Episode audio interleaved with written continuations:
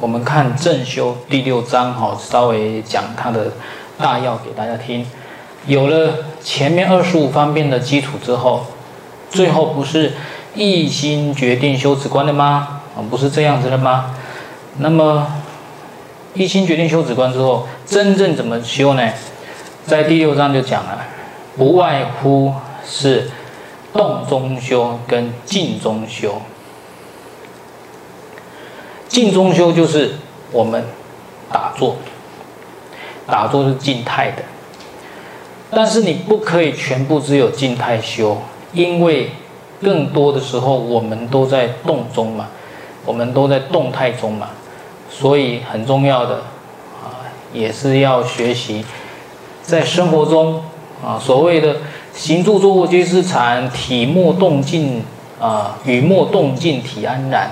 挑水砍柴皆是禅，来学习这一种啊，动中修，哦，所以分成静态跟动态。那静态我刚刚讲打坐，动态在小止观里面它是什么呢？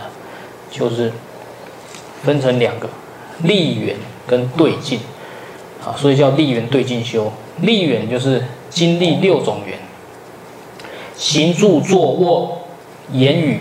工作、走路啊，站着啊，坐着啊，躺着啊，讲话的时候，工作的时候，这六种缘，我们经历动态中这六种缘的时候，啊，怎么修止观？就是第六章讲的。另外啊，还有一个对境修，境有六种境，就是。我们眼睛碰触色法的时候，在这个对境的时候，境就是色法，眼睛是眼根嘛，它碰触到境界，那个是色法；耳朵碰触到声声音，鼻子碰触到香，舌头尝到味，身体碰触到触，那最后是一根在想事情，那个是一根碰触到法尘。啊，你在想事情，那是易触法。所以呢，六根出六尘的时候，我们在这六种情况中，啊，要修止观。所以很多人说，哎，师傅已经按照方法修很久了，还是入不了定。为什么？因为你动中没有修。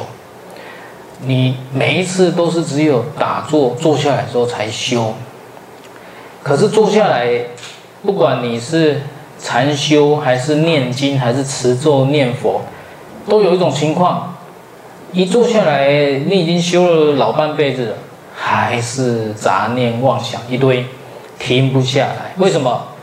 因为动中没有修，动中没修止观。所以我跟跟你们讲，你们很多人就是说，念经持咒怎么样可以少一点妄想？很重要就是你生活中，生活中你如果做什么都正念正知的话，那就杂念很少了。哦，就是说你你白天生活的时候做什么动作都正念正知，到了晚上呢，坐下来打坐时候就不会一堆影像。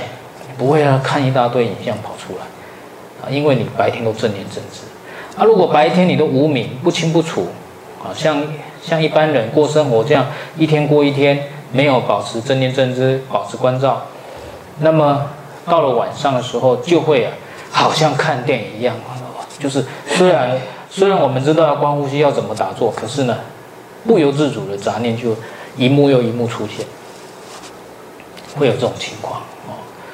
所以让大家明白，啊，在动中修非常重要，而且它牵涉到你能不能入定。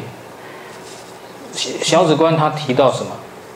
如你如果想要坐下来，很快进入状况，那么动态中要详细，要啊小心翼翼，不要动中呢就这个大拉拉的啊，好从这个。不细心关照啦，这样不行啊！这样你坐下来就入不了定啊！所以动中也要仔细。就很就是很可惜的啦。我们这边呢没有场地进行，像台南贡格寺哦，哦，它场地很大，就可以进行。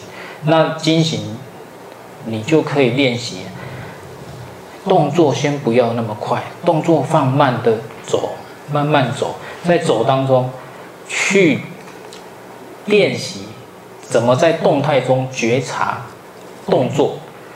哦，在动作时候如何觉察动作？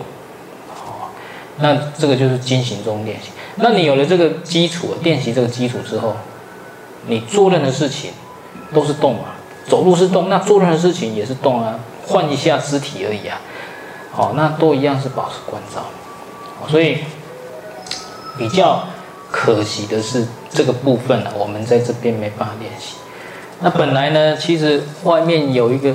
外面的这个花园也可以练习嘛，但是不方便，因为因为邻居哦都不知道我们是学佛的，邻居也没有这个信仰。如果我们在外面这样走，他们会觉得奇怪，我们在干嘛？所以我们不要引起别人的误会哦。所以啊、还是、呃、在里面哦，不要到外面去走。那等。等有因缘再说了，或者说你们，我们现在每个月其实台南台南共格寺也是有办禅二啊。如果你们真的对经行有兴趣啊，也可以参加那个台南禅二啊。如果啊，如果暂时没那个因缘，你就先在这边哦，每个月这样熏习佛法啊，把这个禅坐先做好啊。经行怎么样？你可以回家。啊，回家的时候可以练习，回家的时候修。啊，你如果对进行有兴趣的话，我下一支香啊，下一支香我们打坐做完，啊，我稍微跟啊两位新的人呢讲一下怎么经行，你回家呢就可以，啊，回家就可以修，啊，不需要很大的空间呐，只要有一有一个。比如说从这个从这个点到那个点，哦，大概基本上如果有十八米是最十八公尺是最好，如果没有的话，这样子啊三到五公尺也可以啦，也可以来回的走就好了哦。所以啊，我等一下再讲哦，今呃下一支香做完再讲。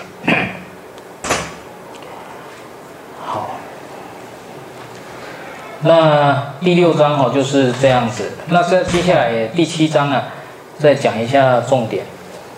第七章是善发，善发就是善根发相啊，什么意思呢？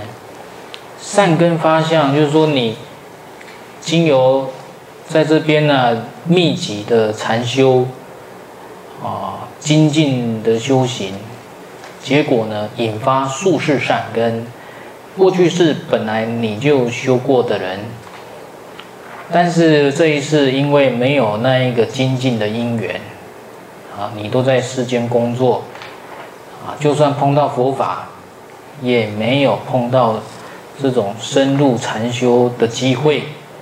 那今天你你有机会禅修了，所以经由第六第六章啊正修啊这样努力加行之后，结果产生大突破。啊，身心产生锐变，忽然间进步得非常快，所以产生善根发相，跟过去的数世善根衔接起来，所以你会忽然间进步很快，因为会把过去世所修得的呢，整个呢就衔接起来，所以衔接的那一段时间呢，短期的时候，那衔接会有一个短期间衔接，那个短期间会进步神速，比任何时刻都快，啊。那有的人以前不懂孝顺的，忽然间就很孝顺了。以前呢，这个听不懂佛法的，现在忽然间呢，通通听懂了。以前看佛经看不懂，现在自己看也看得懂了。以前禅修呢都没办法入定，现在也轻易入定了。啊，三藏十二部经典翻起来看，哎，很容易就可以了解。啊，还有产生种种瑞相，可能你禅修中会有瑞相，做梦中会有瑞相。会有这些情况，或者是忽然间闻到檀香味很这个从来没闻过的香味，还是听到天乐，从来没有听过的天乐，明明呢没有看到任何人在奏乐，怎么还会有音乐啊？就会有一些啊莫名其妙的不可思议境出现。禅修可能有时候也会产生不可思议境，好像这次禅期呢，有一个居士他做到什么程度呢？他比我们任何一个人都还差，为什么？两分钟就动一次，两分钟就受不了就痛，哦，然后他平常是脑筋转得比别人都快，人家晚上都在睡觉，他还是睡不着。他越到夜深人静的时候，头脑转得越加快，更加倍，都在想着怎么做生意，那个生意怎么解决，这个生意怎么解决，都在想着做生意的事情，哦，所以呢，他是晚上基本上睡不大着的，而且是。长年累月如此，所以基本上他是坐不住的。没想到到了第六天，最后两支香及第七天的早上第一支香，这三支香连续三支给他突破了。发生什么事情？进入不可思议境。他整支香呢，都在都进入一种呢不可思议的境界，全部是黄金的世界。黄金的世界，然后呢，有观世音菩萨，有有种种的剧情呢，它它是有剧情的，然后然后呢，那个境界里面呢非常殊胜啊。他平常你看他两分钟动一次，两分钟动一次，怎么会有这种境界？可是你看连续做了六天，到了最后两支香，第六天最后两支香，整支香他都在那个境界里面啊，一下子这个一下那个。啊，他描述给我听太多了，我都忘光了。啊，总而言之是很殊胜的境界，连我都出现在里面了。好，连我都在他的剧情里面。啊，那在他的这种进入这种啊不可思议境的时候不得了了，他脚完全不痛。他说这三支香啊，他进入了这三支香里面了，他总算了解为什么有的人脚不会痛了，因为就在那种境界中。身体的负担消失，没有感觉身体的存在，完全在那个境界中，完全的身体丧失感觉。所以呢，当然我们这里面也是有有人修到有这种感觉，就是当你真的进入那种禅定境界的时候呢，脚酸麻痛痒没感觉，啊，非常轻安。等到呢出来的时候，哇，整个脚是僵硬的。我才发现脚是僵硬的，哦，所以你看这个都是你们有修的话，也可以了解这种情况，哦，所以呢，善根发相就是你修到某个程度呢，会有一个大突破，连你都觉得怎么会有这种事情发生发生啊，会吓一跳，但是哦，也不要太热了，为什么呢？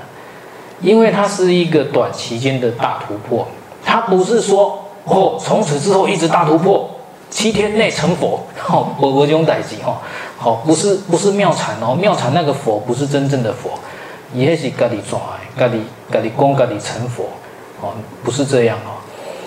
下一尊佛你们要记得，任何人跟你说成佛，你一定要给他矫正，下一尊佛是弥勒佛，不是你啊，不是自己自称为佛。所以那个啊，我们呢会有一个短期间在善根发的时候很快进步，但进步到一段时间后，你就会发现，哎，那个进步的速度降下来，甚至不进步，甚至就踏不踏，停滞了，就踏不踏，原地踏不踏，甚至有时候还会退下来一些，啊，退道心，啊，本来很勇猛精进，啊，结果呢？勇猛到一个时期之后，无什么进步，感觉无聊，都要退退道心，也有也会这样哦。所以啊、你们如果发现了进步很快之后变慢，不要因此退道心，那叫正常。因为呢，衔接数字善根的时候会进步很快，衔接完毕之后变慢，接下来进不进步就是看你这一世的精进程度。你这一次努力的程度，来决定进展的速度，而不是说，哎，现在变慢了，就是没有用了，修了修下去也没用了，不用修了，不是这样子哦哦。不是这样。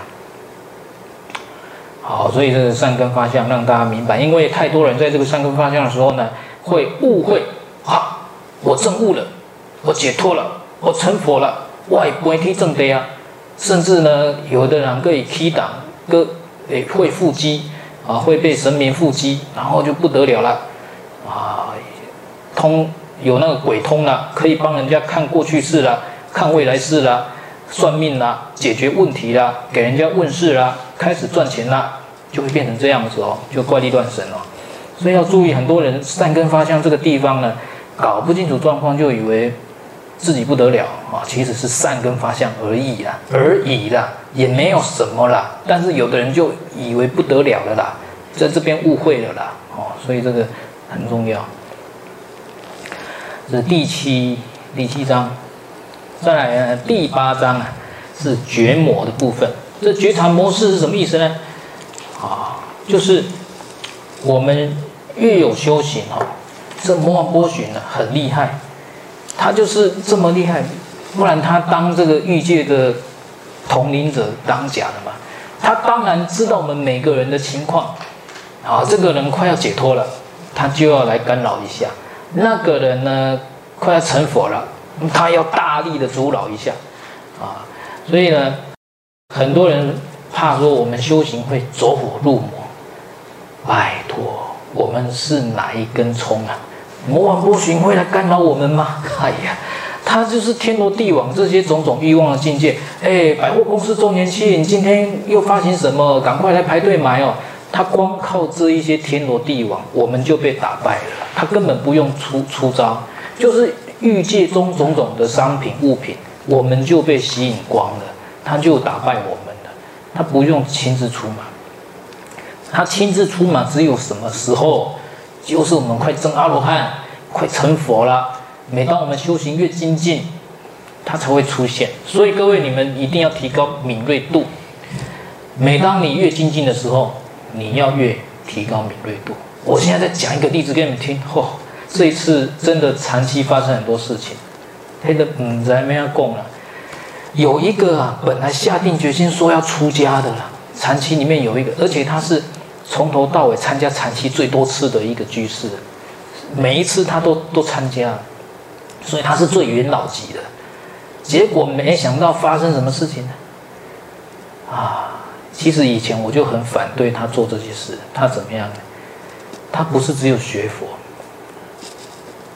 修营啊，修营，所以哦，去学很多东西啊，也去学心理学啊，啊，也去学什么什么哲学啊，还是什么学，反正学一到啊，也去当类似我们台湾那种张老师啊，他那边也有一种什么服务热线，就是专门给自杀者打电话进去，他去安抚的，他专门做这个，啊，做到呢，啊，结果发生了一件大事啊。他很精进哦，因为他就是在救人嘛。他觉得他他学这些心理学是为了救人嘛。他以后要出家，所以他也对戒律非常严谨啊。他一丝不苟的人呐啊，你如果平常人跟他沟通，会被他气死啊，因为完全是两个世界的人。如果你是正正常人跟他沟通哦，啊，会被他的一些讲话了，觉得说啊没办法沟通，会有这种情况。可是呢。出现一件事情呢，他这一次跟我说，啊，他是去上一个心理学老的课，这个这个心理学老师呢，他是在国外拿到三个博士的，啊，那为什么会拿到三个博士？啊，因为好像这他说是这个这个老师因为感情失挫折的原因啊，也是太无聊，所以去拿三个博士，拿三个博士回来。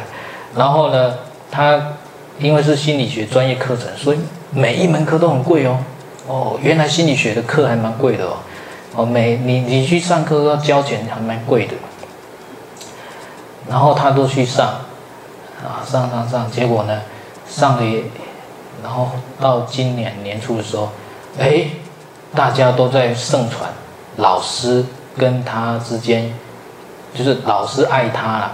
这个心理学老师爱他，但是没有讲出来，然后他就，他就想说，他用心理学的角度想，他说，要等老师讲出来，要让老师表白，这样他心里才不会郁闷，才不会啊难过啊！我听了差点呢，又晕倒了。哎，你是要出家的人呢，你知道吗？如果一个比丘尼啊，一个比丘尼已经出家，他知道别人爱他，他要瞬间离开那个地方啊，一点你待一点，待几秒钟都不行了，不能再跟这个人有任何接触。那要出家的人也是一样啊，你要出家的人，你而且那个圈圈都已经疯传，他们两个之间啊有一有暧昧关系的，都在传了，哇，他是不不畏惧的啦。他说，为了要让老师表达，他要等下去啊，然后为了让他表达，他还继续交交学费，高额的学费在上他所有的课，啊，这个完全是什么？我我说你今天学佛哈，学佛要用佛教的思维，你现在变成是怎么样呢？菩萨广学一切法，菩萨去学心理学是为了了解。心理学的术语，好用心理学的术语来传达佛法，是以佛法为根本的。菩萨广学一切法，但是先先学通佛法，才去才去学一切法。而一切法呢，是善巧方便，用来度众生的。但是它变成，它已经变成什么呢？以心理学为主为主轴，佛法是副的，佛法是是这个。来辅助心理学的，他已经舍本逐末了，而且他要出家，出家应该就是未来出家。你不，我跟他说，你出家不可以再这样子呢，以出家的身份，然后在那边讲心理学。在我说你这样子的情况哦，最好是当心理学老师，这样子你才可以大开大合，又讲心理学又讲佛法。你不可以出家穿着一个和尚衣服，然后在那边讲心理学，这样子。跟你出家的身份不不合，然后你如果真的以佛法为本的话，佛法不是在那边等人家在那表白的啦，你要立刻就走了啦，立刻就离开了啦，怎么什么还等他怕他受伤，然后让他表白，不是这种思维方式的，哦，所以呢，这个就是什么呢？我们我刚刚为什么要提这个？当你越精进。你越跟他讲要出家，完蛋了，魔王波旬就来，魔障就来。以我们来看呢，根本不是从心理学角度说，哦，这个两个人呢要等待，互相等待，然后怎么样？我们会说，我们会一看就是觉得魔王波旬出现了，魔王波旬变化成一个你喜爱的老师来干扰你，你出不了家了，没辙了，你出不了家了。甚至还想说，哎，这样子如果结合，很能够幸福的话也很好。完蛋了，出离心在哪里？没了，出离心没了。啊、所以呢，就是我们如果是我们走佛教的路，哈、哦，佛教的思维跟世间学问的思维是很不一样的啦。所以呢，一定我们学佛一定要先把佛法学通、学彻底、学彻底了。才好碰触其他的学问啊，不然呢，没有学彻底前哦，还是小心为妙。你很容易把持不住的啊，随便魔王一个点子出来，变化成一化现成什么什么人出来，有的是变化成你喜爱的老师，有的是变化成你可怕的对象，恐惧你。像以前。我们读的《杂含经》里面啊，《摩识品》里面经常就看到比丘在森林里面禅修啊，嚯，魔王波旬变成很可怪、很可怕的怪物来吓他呢。不是只有狮子、老虎啊，各位你想想看啊，我们如果在森林里面修行，一只狮子或老虎来，惊了惊死啊，惊肿啊，惊酸啊，对不对？我们怕都怕死。如果它变现成一一种怪物，是世间没有的，从没看过怪物，你不是更吓死吗？是不是？所以你看到在《杂含经》里面是出现这种，而一个快解脱的人，已经要证阿罗汉的人呢，碰到任何怪物仍然怎么样，如如不动，了然于心，你是魔王波旬变现的了然于心。啊，所以一个解脱者他是如如不动的啊，不会因为这个境界变成什么，然后就投降啊，就被他拉牵着鼻子走就牵走了，不会这样子。所以呢，用这个例子让大家了解哦，真的啦，你今天想要出家啦。你们没有要出家，但是你们想修行的也一样，想要在家修的也一样。嚯、哦，魔王的境界很多的啦，比远比你想象中的还多。你你自己稍微警觉力不够哈的，O U K 啊，被被卷走了，你的注意力就被拉走了。等到哈，等到记起来啊，我要修行，我本来要走修行的路，冷沙当一个鬼啊，你已经浪费两三年。在一些不该注意力不该放的地方，已经两三年过了，哦，所以这个我们越精进修行的时候，你自己敏锐度要越有啊。那种情况就像什么？就像我们经常在新闻上看到，明明就是诈欺集团在骗，警察劝你不要被诈欺集团骗，你还骂警察，你不要管我啦。这是我的钱，我要给谁就给谁了，你不要管我了，你知道吗？当你被魔王波旬卷走的时候，我们劝你也会一样遭到同样的命运，除非你警觉力够，你警觉不警觉力不够，任何人劝你也没有用了。这次大陆这个局势本来要出家，就这样，我给他口肯，他口肯，不好了，是不好，已经他已经陷进去了，不好呀。等他再再回首，已百年生的了，哦，所以，而且这个人已经经历一次婚姻离婚的呢。我就问他：你已经离婚过，你还不懂吗？你还要再进入一次吗？哦，不好了，不好，今天不好。所以，真的 修行者你自己啊，警觉力要提高，随时觉察魔师、魔王波旬的划线，啊，自己要觉察。在第九个治病，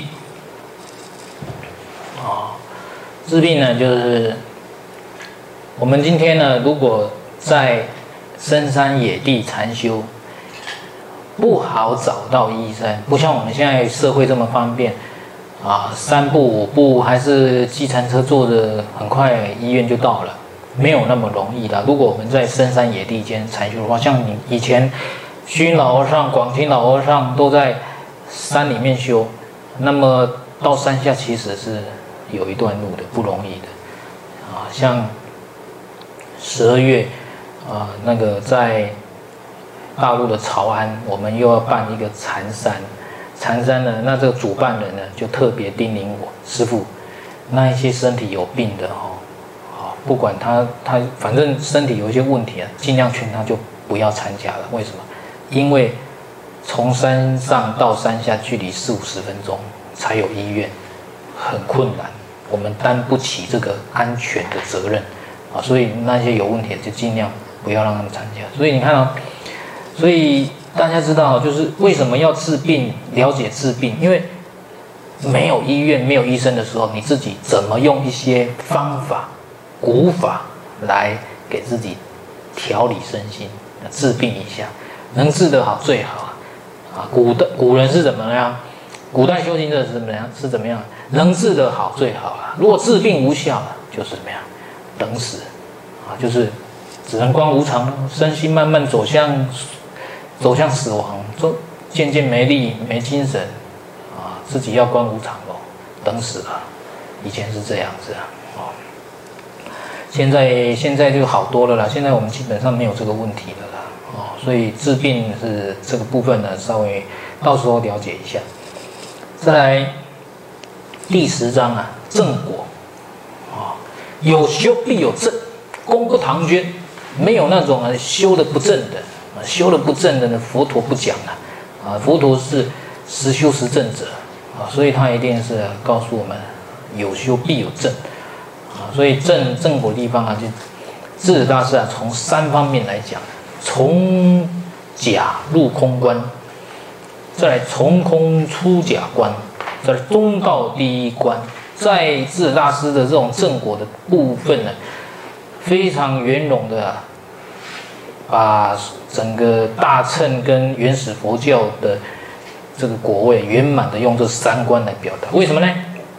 像原始佛教，你证阿罗汉的这个这个阶位啊，可以用从假入空观来表示。也就是说，什么？一个修行者。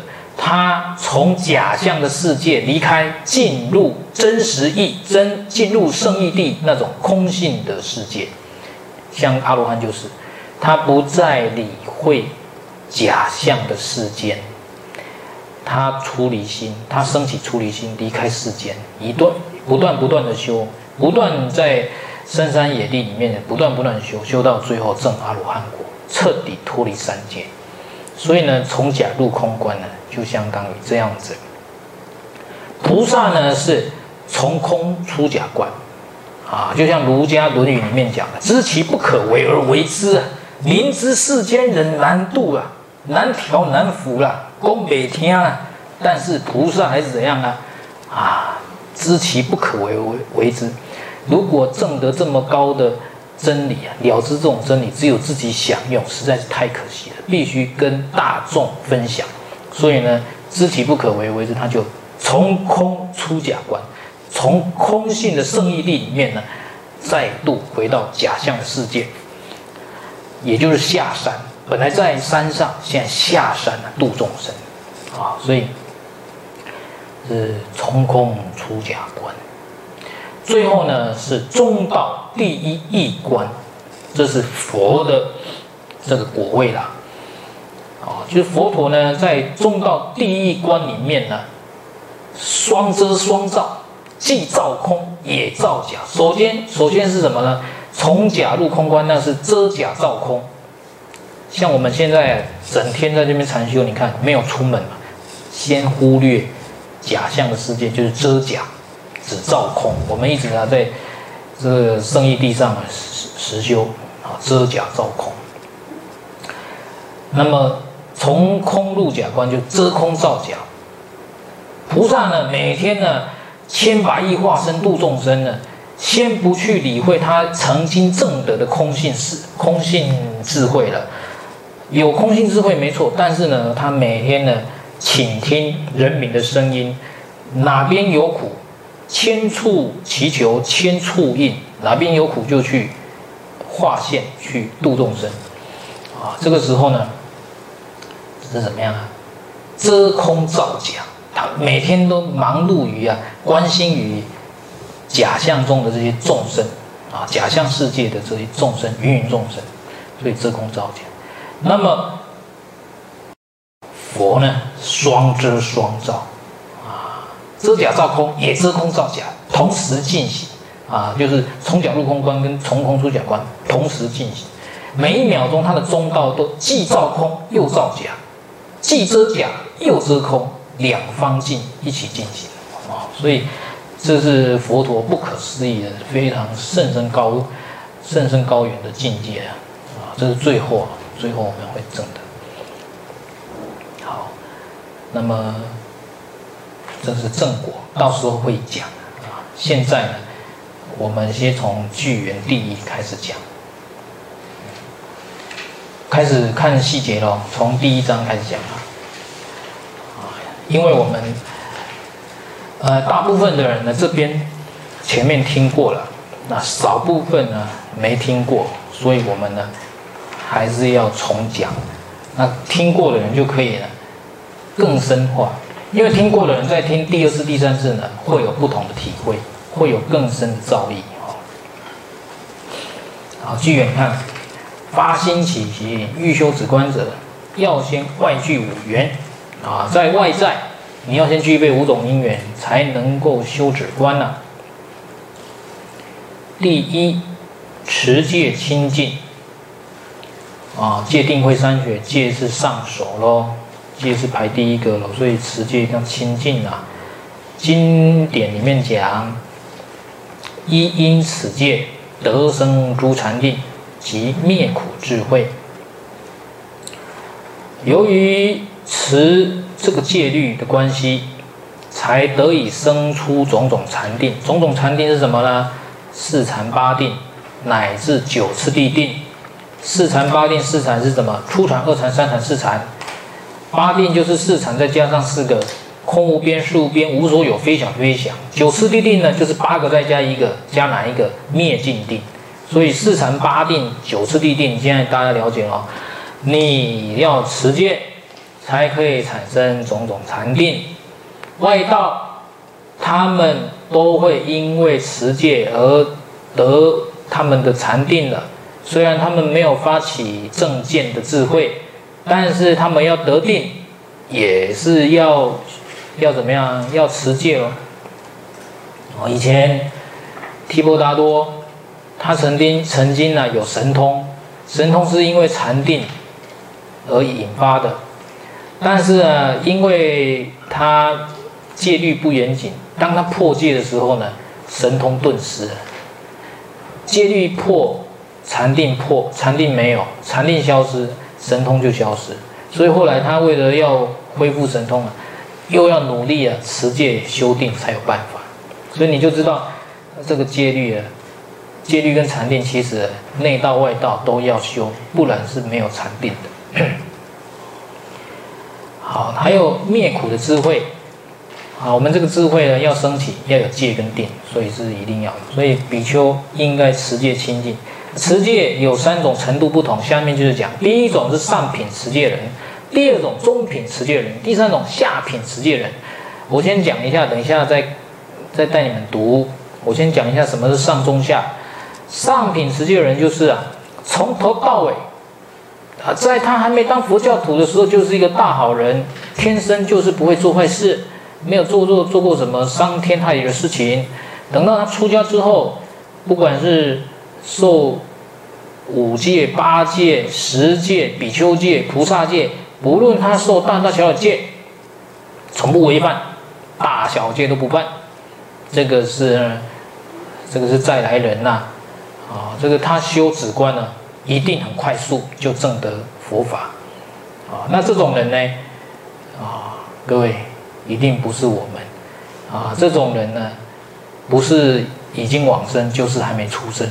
啊，这种人呢，非常的天才啊，是具生慧者啊，出生就很有智慧的人啊，这个一般不是我们，所以呢，这个持戒清净呢，从来不犯戒，这是很困难的啦。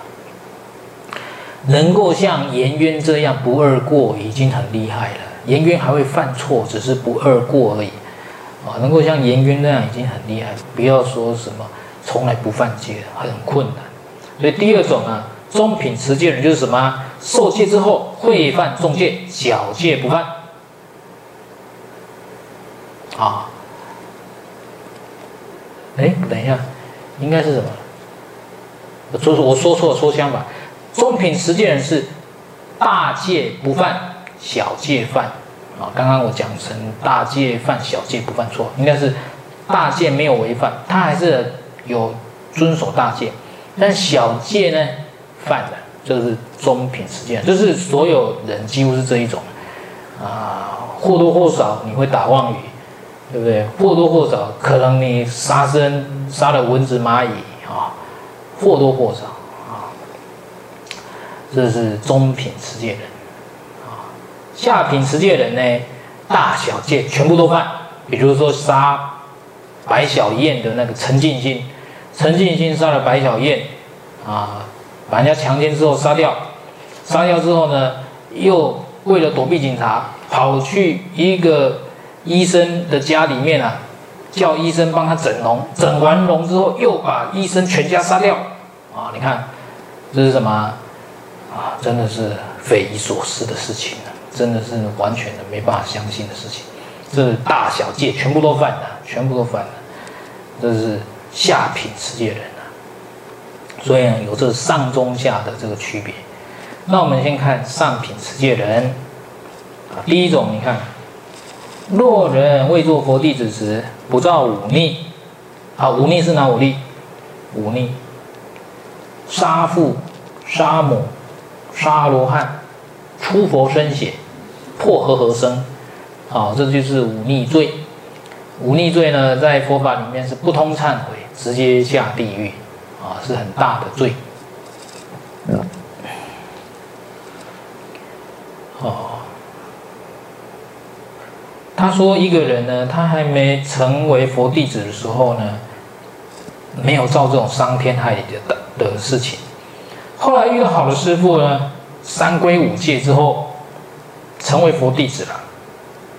如果这个时候呢，可以出家，他又受沙弥十戒，之后又去受比丘戒啊，具足戒就是比丘戒，成为比丘或比丘尼。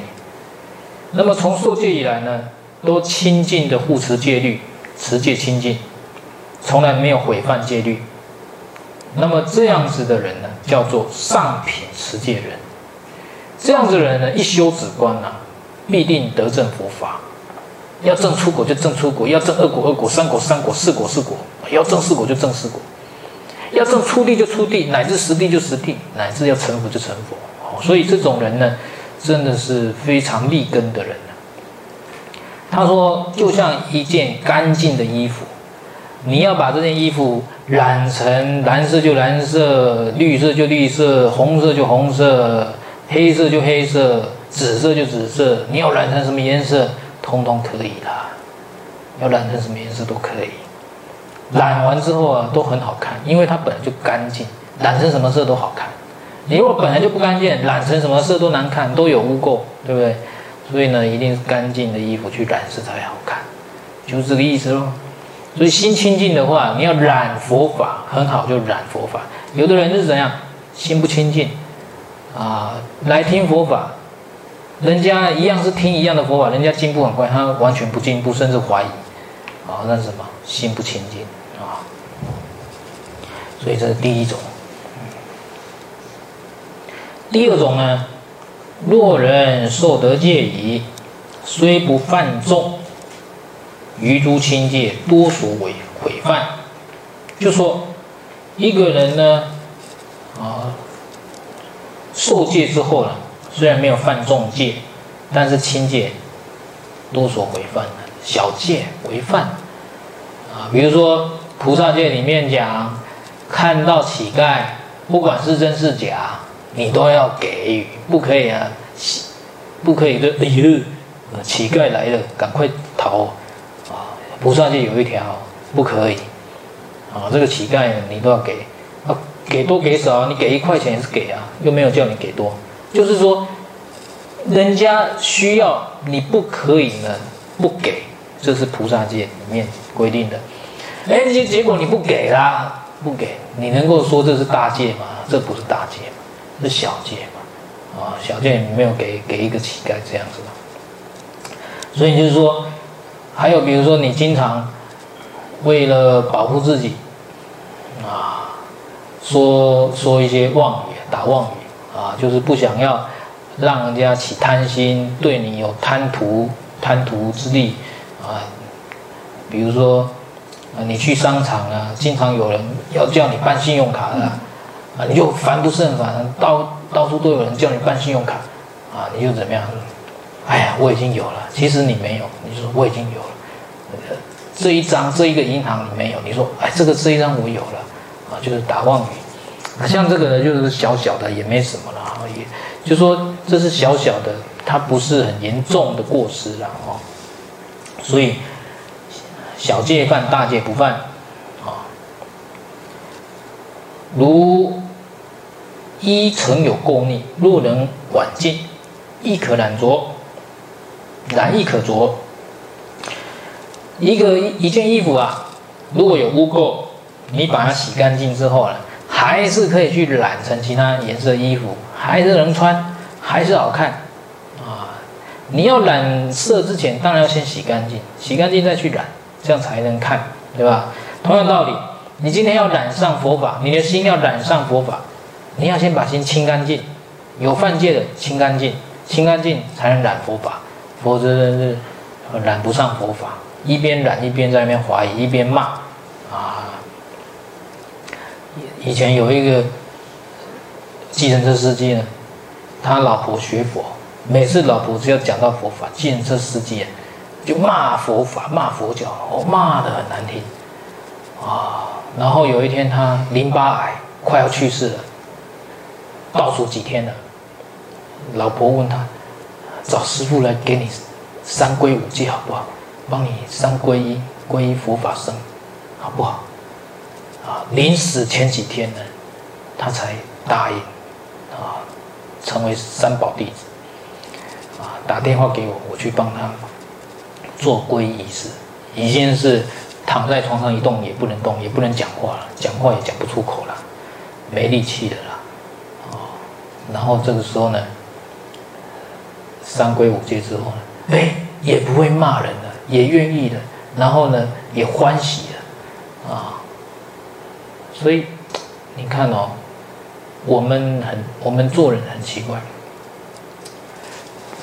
很身强体壮的时候呢，不懂得修学善法，修学圣道，等到剩一口气的时候，才悔不当初，才接受接受佛法，这个真的很奇怪。就像你们当中也有人经验到，哦，说碰到八十几岁老人，跟他聊天，老人跟他说：“哇，你叫笑叫笑脸的咧，好酷哦，哦，马博笑脸啊，我们年龄也都过中年了，啊，你叫笑脸的咧，好酷哦，啊，以前以前我在暑假也是有一次碰到，碰到就是。”有一个我爷爷是开杂货店的，然后有一个老人呢走过去，那一次我回回叔家探望父母，哎，那个老人看到我，跟我说：“哇，你这少年的出家，啊，唔着少年当咧病的时阵，你唔着好好病，老啊去出家啊！” 啊，他以他的观念说，少年在好好病，哦哦，所以各位。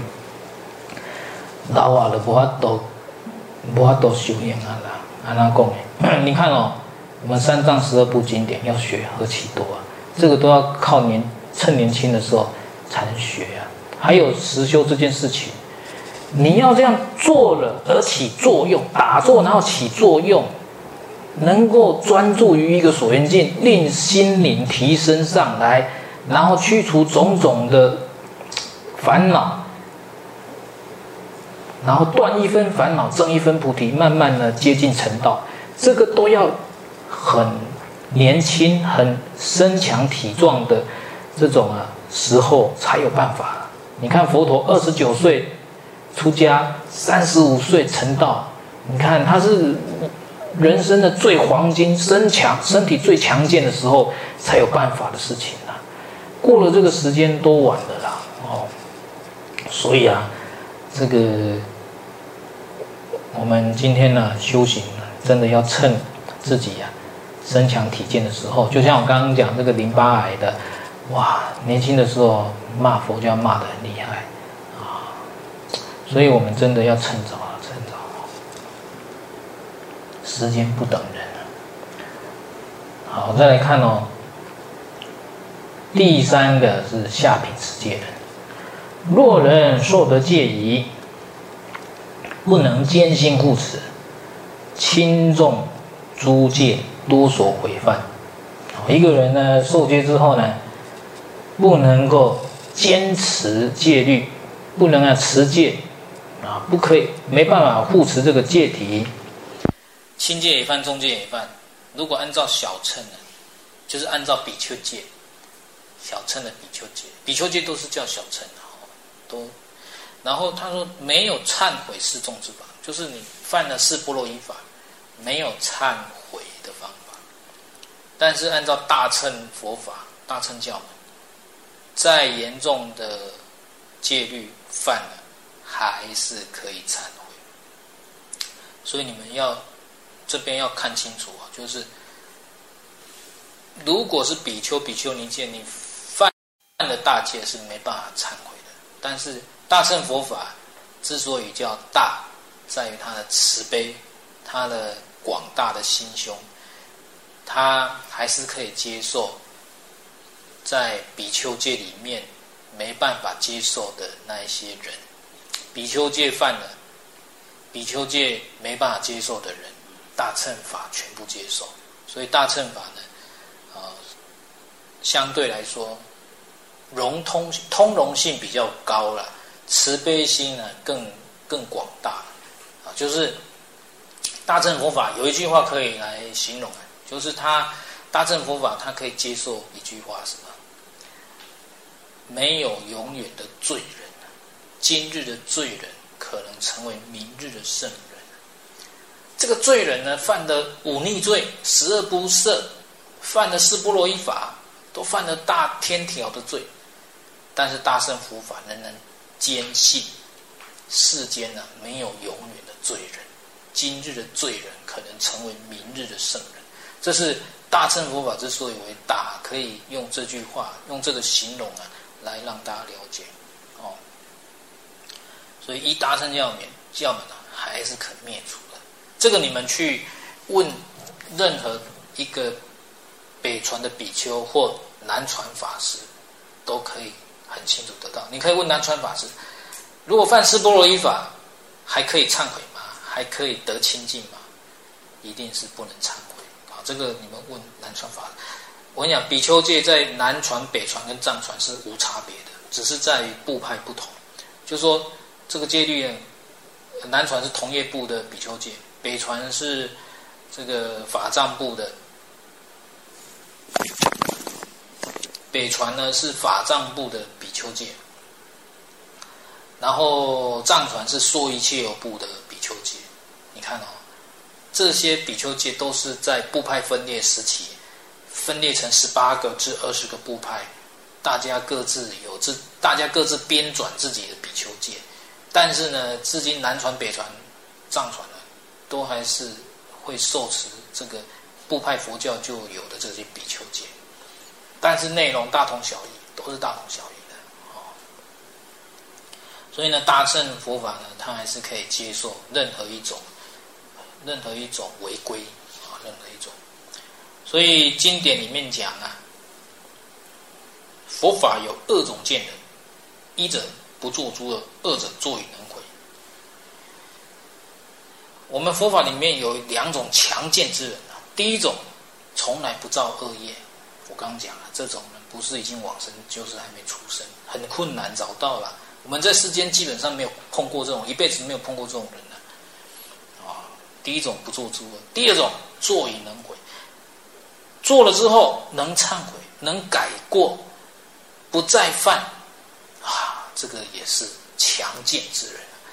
真的，你注意给他看呢。世间人呢，有一个很大的问题，错了不知错，不认错，人家跟他说你错了，他也不听，不认为，强辩，强词夺理，是，你看世间倒不能这样，所以呢，今天我们犯错，能知错，能，能，能够向对方忏悔，这个是很不容易的啊，也是强健之人的。好。那时间关系呢，我稍微再简单讲一下，大乘佛法。你说你刚讲大乘佛法可以接受那种犯大戒的人，他是怎么样子来接受的？在《大破涅槃经》里面有四个字，他说你只要按照这四个字，再大的戒都还是可以忏悔。哪四个字呢？护持正法，哎，护持正法。这四个字在整个四十卷本的大破涅槃，四十卷本也够多的了，也是够厚的了。四十卷本大破涅槃经里面出现多次，出现很多次，强调这个护持正法的重要性。护持正法可以泯除一切的罪业，大大小小的罪业全部泯除。所以呢，啊，不断的护持正法，啊，当然不是说啊护持正法就可以继续犯戒啊、犯罪啊，不是这样的意思啊。是有机会啊，可以忏清、忏除，啊，不断的去护持正法，这样子。好，那呃，我们先开始到这边哦。